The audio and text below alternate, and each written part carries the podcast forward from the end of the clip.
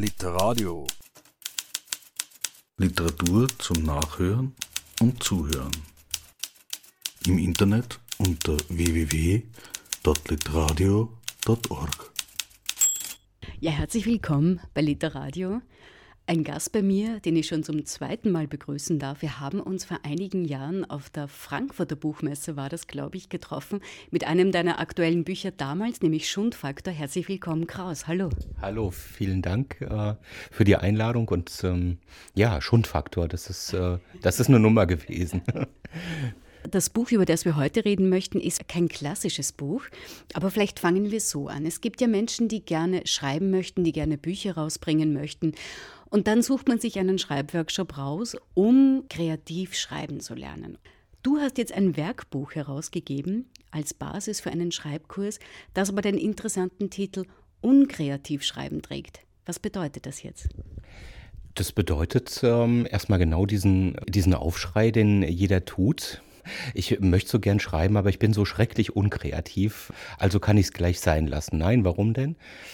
Auch wenn man unkreativ ist, dann kann man ja was äh, beginnen damit und äh, kann, kann versuchen, daraus äh, was zu stricken quasi. Also aus, aus den Löchern äh, im Netz was zu stricken. Denn das, das Netz besteht aus Löchern und äh, da muss man nicht gleich mit der Kordel anfangen die kriegt man dann schon irgendwann zu greifen, sozusagen. Äh, es geht im, im Grunde darum, ähm, dass man äh, in der eigenen Umgebung anfängt, sich eine Inspiration holt, ähm, die man eben nicht aus der Luft zieht, genialisch, sondern, sondern nach und nach was entwickelt.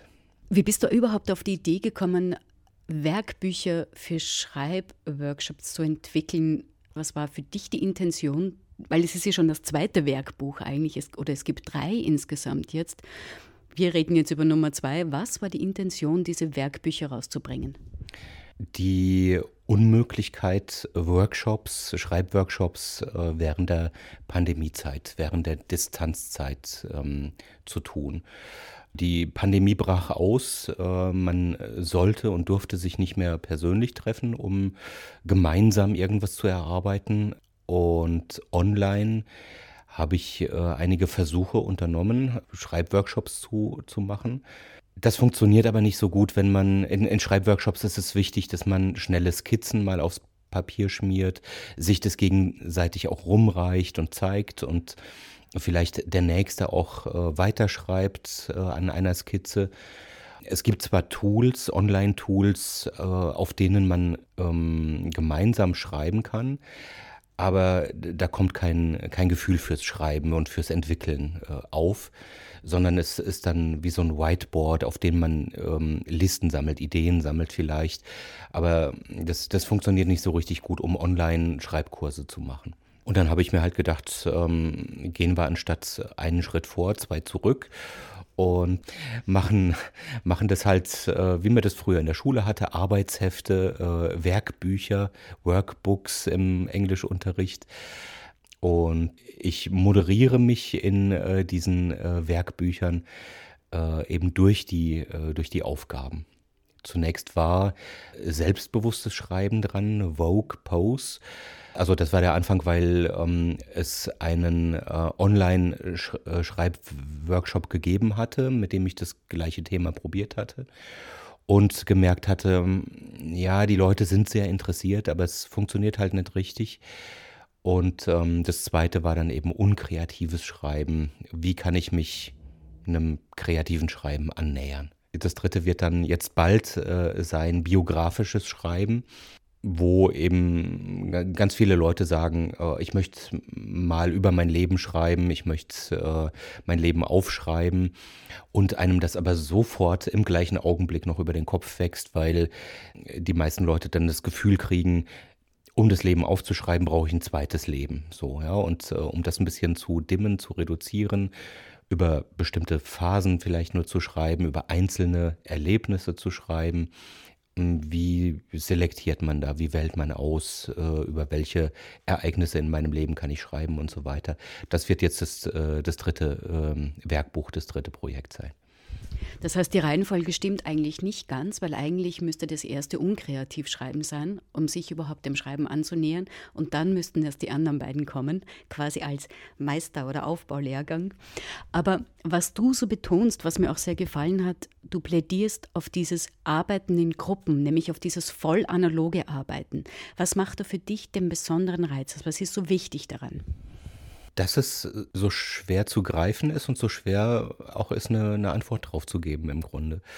Die persönliche Begegnung, ähm, da muss man gar nicht so weit ausholen, die hat uns in den letzten zwei Jahren allen gefehlt. Äh, wir haben alle äh, gemerkt, äh, wie wichtig das im Grunde ist, ähm, Leuten zu begegnen, auch unter Umständen Leuten zu begegnen, mit denen man sonst nicht sehr viel zu tun hat und äh, mit denen man keine Freundschaft pflegt oder so. Aber das, das Körperliche bei der, bei der Sache ist, ist wichtig, ohne dass es sich, äh, sich niederschlägt in, in sehr konkreten Begriffen unter Umständen das Miteinanderarbeiten, das Ausprobieren eben, dass, äh, dass man merkt, dass der andere in der, in der Schreibgruppe zögert oder ich habe ähm, schon öfter die Erfahrung gemacht, dass, dass ich fleißiger bin, wenn neben mir jemand sitzt, der auch arbeitet, der Homeoffice macht zum Beispiel. Und ähm, der kann an was ganz anderem arbeiten, mit was ganz anderem beschäftigt sein. Aber dass der versucht voranzukommen, das spornt mich wiederum auch an. Das äh, gibt mir Energie. Wenn du von unkreativ schreiben sprichst, bedeutet das ja auch ein bisschen quasi wirklich mit den einfachen Dingen anzufangen. An jeder dieser Arbeiten, die du in dem Werkbuch stellst, an diese Aufgaben, die du stellst, gehst du ja so heran, dass du zuerst einen Impuls gibst. Du gibst allen einen Impuls, einmal überhaupt wahrzunehmen, zu sehen, was rund um dich ist, ja, das vielleicht mal überhaupt äh, zu beschreiben und ähnliches. Aber ist das nicht die Krux bei diesem, bei so einem Anfang, dass eigentlich jeder in Wahrheit mit dem Ziel hineingeht, am Ende was ganz was Tolles, Besonderes und Individuelles schreiben zu können? Ist das nicht so ein bisschen den Filter, den man vorher hat, loszukriegen? Ist das nicht die Schwierigkeit daran? Das ist eine große Schwierigkeit, ja. Also bei mir selbst auch, wenn ich äh, dichte, wenn ich schreibe, loszulassen, dass, äh, dass, dass ich Ergebnisse haben möchte oder dass ich äh, auf irgendwas Bestimmtes hinaus möchte, sondern möglichst einfach auszuprobieren. Deshalb ist österreichische Literatur auch durchaus ein gutes Beispiel. Also wenn ich zum Beispiel äh, Barbara Markovic, ähm, die ich jetzt mal als äh, Vereinnahme, als Österreicherin bezeichne, die sich, äh, die sich in, in Graz verschiedene Plätze angeschaut hat und erstmal alles abgeschrieben hat. Das ist eine reine Fleißarbeit und über dieser Fleißarbeit zunächst mal verliert sie jede Kreativität. Es ist einfach anstrengend, äh, jeden Zettel, jedes äh, Reklameschild und so weiter abzuschreiben. Und dann sieht man erst in im, im Konvolut, im Aufgeschriebenen, dass sich da Abläufe ergeben, dass sich da immer wieder was wiederholt und so. Und dadurch kommt dann Struktur und wieder Kreativität auch äh, rein. Das ist nichts Neues. Ähm, ich habe mit äh, unkreativem Schreiben keine, keine Erfindung gemacht, äh, sondern ich habe versucht, das so auf den Punkt zu bringen, dass, dass man von da aus, von diesem Werkbuch aus, eben weiterarbeiten kann und nicht nur auf höchst dichterischer Ebene, sondern auch auf, ähm, auf einer Hobbyebene. Also jemand, der sagt, ich bin kein, kein professioneller Dichter, ich schreibe ab und zu mal gerne was und probiere was aus, der kann da einen Anfang finden. Kenneth Goldsmith hat es in den, in den USA propagiert und es ähm, hat da große Experimente auch gemacht und es äh, ein bisschen größer aufgezogen. Unkreatives Schreiben, also eine ganze äh, Tageszeitung abzuschreiben. Und äh, das, äh, das Erstaunliche ist, äh, dass das zum Beispiel ein, ganzen, ein ganzes dickes Buch geworden ist, was man nicht erwartet von so einer, von so einer Tageszeitung. Ja. Er hat dann alle Kommentare und so weiter mit abgeschrieben.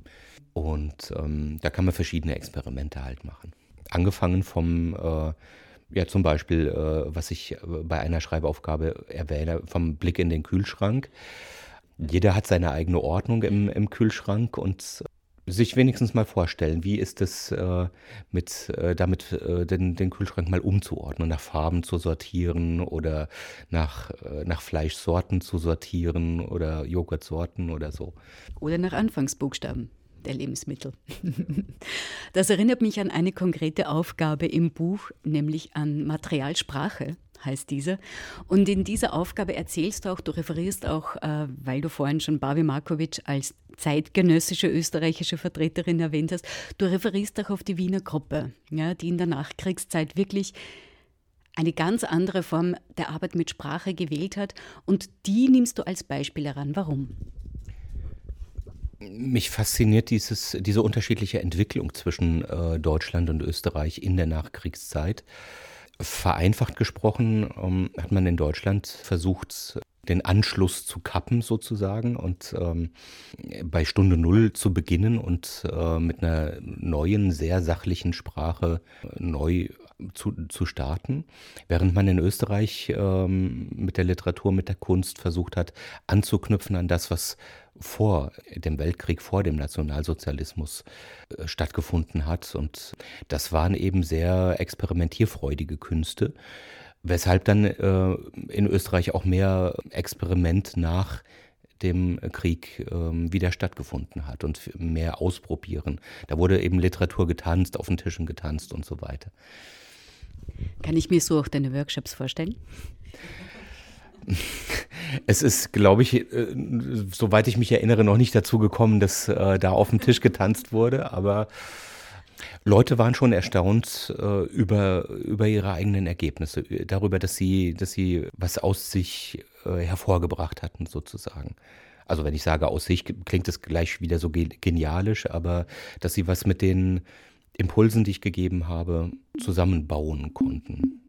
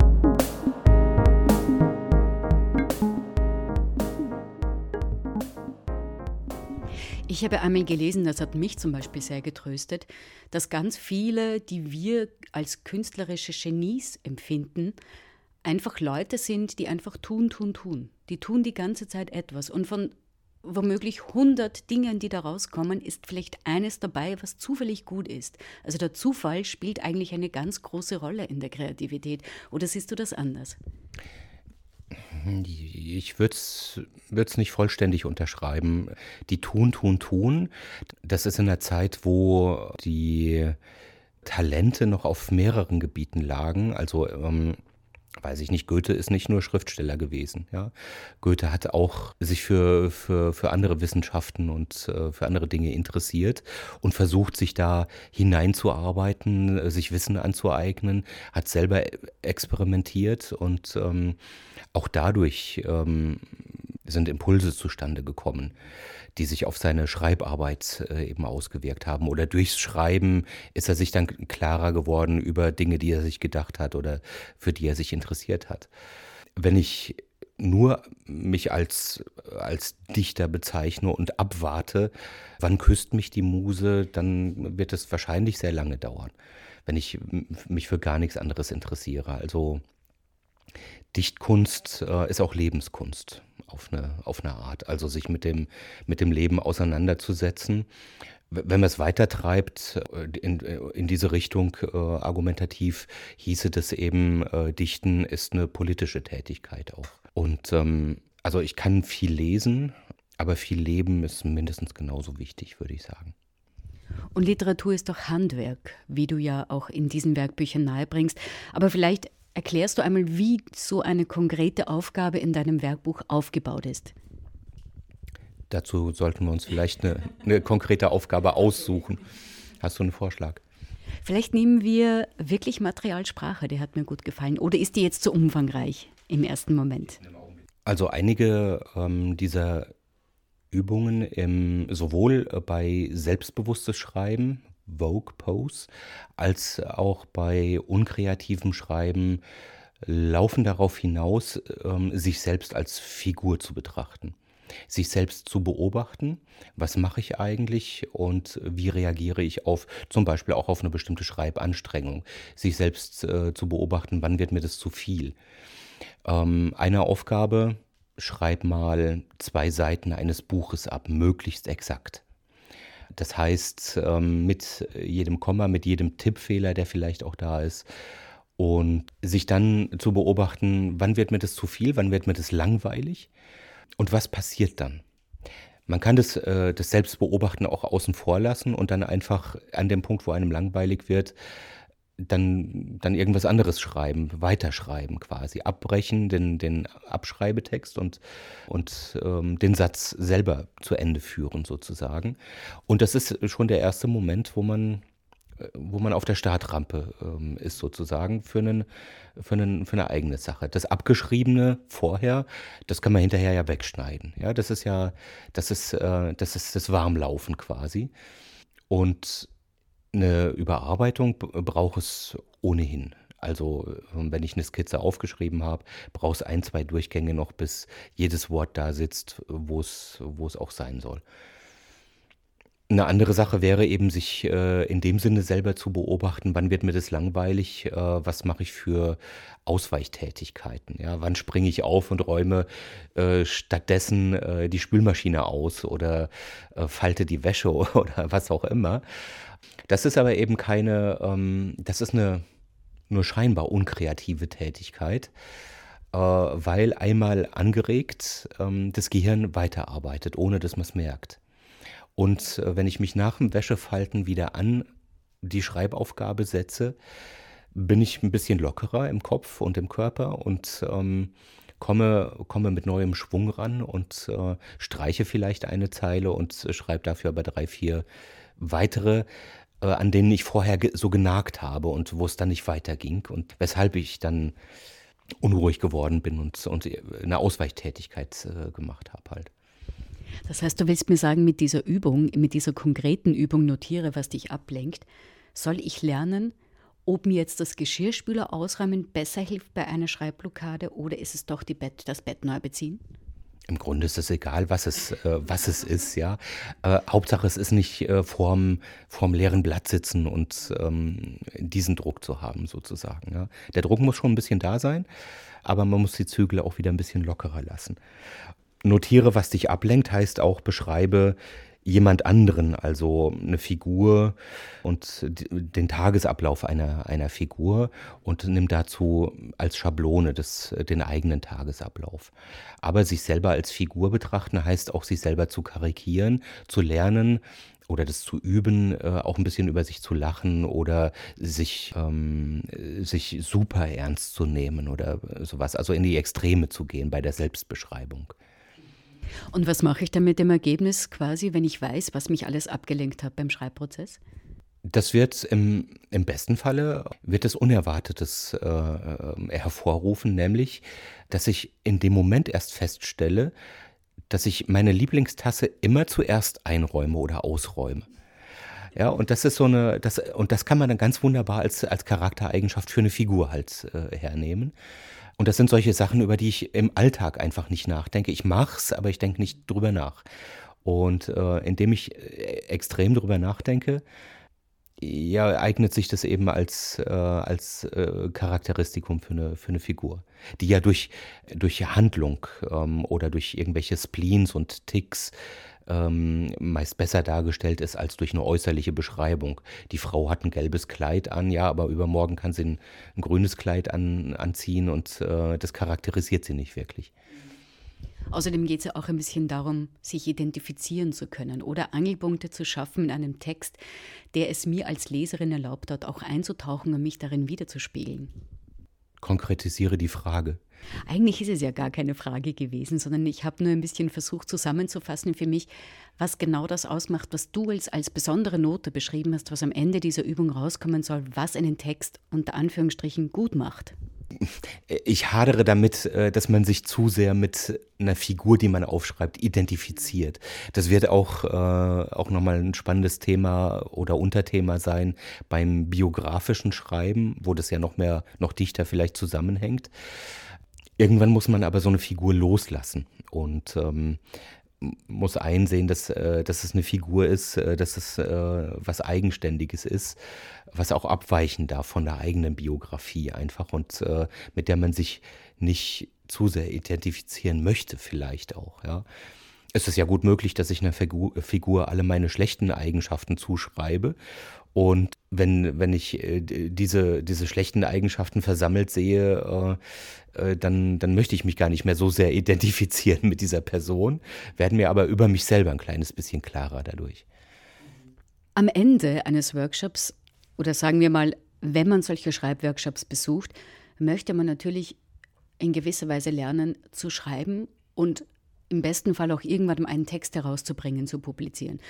Du schreibst aber selber an einer Stelle, dass es einfach schon so vieles gibt. Es gibt schon so viele Texte, es gibt schon so viele Wörter, es gibt schon so viele Bücher. Ich selbst, wenn ich auf den Buchmessen bin und diese Vielzahl an Publikationen sehe, bin ich eigentlich zutiefst blockiert in gewisser Weise. Wie kann man jetzt über diesen Schritt hinweggehen und sagen, es ist egal, es ist mein Text zum Beispiel? Weil es mein Text ist. Das ist äh, die Frage ist, äh, ist die Antwort. Die, äh, die Bücher, die ich in der Buchhandlung sehe, die sind Texte anderer Leute. In die kann ich mich hineinarbeiten, äh, die kann ich lieb gewinnen. Ich kann eine Figur sehr mögen oder sehr hassen. Und ähm, wenn ich aber selber schreibe, ähm, dann ist es erstmal sehr dicht an mir und brauche eben, brauche eben eine Zeit, bis es Abstand gewinnt. Und ähm, je dichter an, das an mir dran ist, umso wertvoller empfinde ich das äh, im ersten äh, Augenblick vielleicht. Das ist aber gleichzeitig auch der, der Grund, warum es nicht unbedingt fertig werden muss, warum aus einem Text nicht unbedingt gleich ein Roman äh, äh werden muss. Ich habe Kinder und Jugendliche in äh, meinen Schreibwerkstätten, die äh, sagen, ja, ich möchte einen Roman schreiben oder ich habe da mal einen Roman angefangen und ähm, die verstehen unter einem Roman was Langes. Das spielt aber in dem Moment keine Rolle, dass es äh, vielleicht nur zwölf Seiten sind oder so. Das ist für, für manche schon sehr lang. Und ähm, das bezeichnen die dann als Roman sozusagen, ja. Und äh, aber es muss gar nicht mehr werden. Oder es kann vielleicht mehr werden, indem ich viele einzelne Mosaike zusammensetze und dann was Großes draus wächst, da wo es passt. Aber ist das beispielsweise auch Thema in dem Werkbuch Vogue Pose, selbstbewusst schreiben, dass man sich nicht vergleicht mit der Vielfalt, die da draußen schon vorhanden ist? Ja, das ist das Problem dieses ähm, allgegenwärtigen Diversitätsthemas. Äh, Einerseits soll alles ähm, mit integriert werden. Wir sind, wir leben in einer großen Integrationsmaschine. Äh, darüber gehen aber diese, diese Unterschiede, ähm, die Persönlichkeiten verloren sozusagen. Und ähm, das ist ja nur gerade eigentlich nicht Sinn und Zweck der Angelegenheit, äh, dass wenn ich LGBTQI plus slash slash unterstrich Sternchen äh, und am Ende das ganze Alphabet äh, drinstehen habe. Ja, gerne das ganze Alphabet, aber dann brauche ich diese, ähm, diese Bezeichnung äh, vielleicht gar nicht mehr. Jetzt bin ich abgekommen von der Frage. Aber es ging um diese Vielfalt, dass man sich eben nicht vergleicht, dass man selbstbewusst äh, an das eigene Schreiben herangeht. Und das kann man, indem man, also vielleicht steht zuerst der Vergleich ja, ähm, Liebhaber zählen. Das ist eine Übung, die ich bei selbstbewusstem Schreiben mache. Äh, und zwar egal, wie alt äh, die Leute sind oder, oder ähm, wie äh, die einzelnen Kursteilnehmer dann ausgerichtet sind, äh, welche Präferenzen die haben und so weiter. Lasst uns mal alle Liebhaber Sternchen zählen. Ja? Ähm, wie viele und welche Liebhaber haben wir gehabt? Ähm, und dann kann man die Frage ja immer, äh, immer erweitern. Zu welchen Zeiten hatte ich die? Oder wie alt waren die im Vergleich zu mir? Oder welche anderen Besonderheiten gab es? Oder welche Schwierigkeiten mit diesen Liebhabern gab es? Und ähm, da kommen die unglaublichsten Aufzählungen bei raus. Das ist eigentlich eine Einkaufsliste, äh, die ich dann verlange von den Leuten. Und ähm, das, das, macht großen Spaß, weil äh, im zweiten Schritt sage ich dann, wir können diese Einkaufsliste auch ordnen. Wir können die sortieren. Entweder chronologisch, wie es wirklich gewesen ist, oder nach, wie toll der Liebhaber war zum Beispiel, oder äh, wie lang war ich mit dem zusammen und so weiter und so weiter. Ja? Und ähm, dadurch wird es dann wieder individuell, je nachdem, wie ich das, wie ich die, den Blick auf sowas auf so eine allgemeine, mehr oder weniger allgemeine äh, Einkaufsliste sozusagen ähm, setze. Das erinnert mich alles irgendwie an Spiel und Spiel ist ja etwas, was vor allem erwachsene Menschen sich ja gerne versagen, weil es ja wenig Sinn oder wenig zweckgerichtet ist mitunter. Ist, trifft das auf deine Art, in den Schreibworkshops zu arbeiten zu, das Spielen? Ja, und zwar ähm, verlange ich davon von den Leuten, ähm, mehr spielen, als ich mir das selber manchmal äh, zutraue oder zumute. Und ähm, ja, und das ist wichtig, das Ausprobieren, das, das Spielen. Und deswegen sage ich auch, es ähm, gerade beim, beim Spiel kann erstens Unvorhergesehenes ähm, äh, zustande kommen, entstehen. Man weiß nicht, wo eine Murmel auf die andere trifft und in welche Richtung die geht, sei denn man übt es und dann ist es aber kein Spiel mehr, sondern Sport. Und wenn man spielt, ähm, kommt Unvorhergesehenes entweder vor oder ähm, es kommen auch Abbrüche vor. Es kommt, äh, kommt vor, dass das Spiel einfach nicht weiterführt. Das, das kann genauso gut sein. Ist es dir schon einmal ergangen, dass nach einem Schreibworkshop, den du eigentlich für andere gegeben hast, für dich selbst ein neuer Text, ein neues Spiel, ein neues Produkt rausgekommen ist? Ja, wenn, äh, wenn ich nicht gerade moderieren muss, versuche ich äh, immer wieder auch Aufgaben selber mitzumachen. Und äh, da sind sehr schöne, eben auch biografische Texte, autobiografische Texte ähm, auch schon bei rausgekommen. Indem ich zum Beispiel über Stationen in meinem Leben nachgedacht habe und versucht habe, die hm, greifbar zu machen so, so Momente, die, die man vielleicht in Erinnerung hat, äh, über die man aber noch nie gesprochen hat oder die schwer zu beschreiben sind. Also so, was habe ich gefühlt, als ich zum ersten Mal äh, eine gemähte Wiese gerochen habe oder so weiter. Ja, wie war das? Oder in welcher Situation war das, um, um so ein einfaches Beispiel mal zu nehmen. Und jetzt musst du uns natürlich noch sagen, was mache ich, wenn ich jetzt einen Workshop bei dir besuchen möchte? Wie gehe ich vor? ähm, www.kraus.de.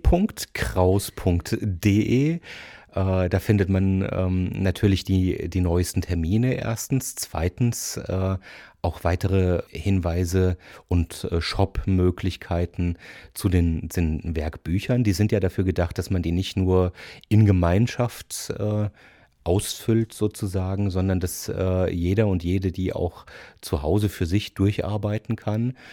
Ähm, und ich bin gerne bereit, mir die, äh, die Ergebnisse anzugucken und auch einen kleinen Kommentar dazu abzugeben. Und äh, also im Sinne eines Tipps, wie es dann vielleicht noch weitergehen kann. Und ähm, ich freue mich aber, wenn, äh, wenn wir dann auch vermehrt äh, wieder leibhaftig, livehaftig äh, aufeinandertreffen und ähm, ja, und ge gemeinsam auch Texte erarbeiten. Das heißt äh, tatsächlich mehrere Personen an einem Text äh, beispielsweise auch arbeiten. Dann sage ich vielen Dank, Kraus, für die Zeit, für das Gespräch, natürlich für die Vorstellung des Werkbuches, das aktuelle Werkbuch äh, Unkreatives Schreiben. Das zweite, das eigentlich das erste sein sollte. Das dritte ist im Werden, hast du gesagt. Ich hoffe, wir sehen uns wieder. Vor allem hoffe ich, dass wir uns wieder einmal zu einem deiner Bücher, deiner eigenen Bücher wiedersehen, zu einem Gespräch. Bis dahin, vielen Dank und alles Liebe. Vielen Dank. Ich äh, freue mich sehr, wenn das zu äh, einem nächsten äh, Treffen wiederkommt. Das ist nämlich immer sehr, sehr herzlich. Literadio. Literatur zum Nachhören und Zuhören. Im Internet unter www.literadio.org.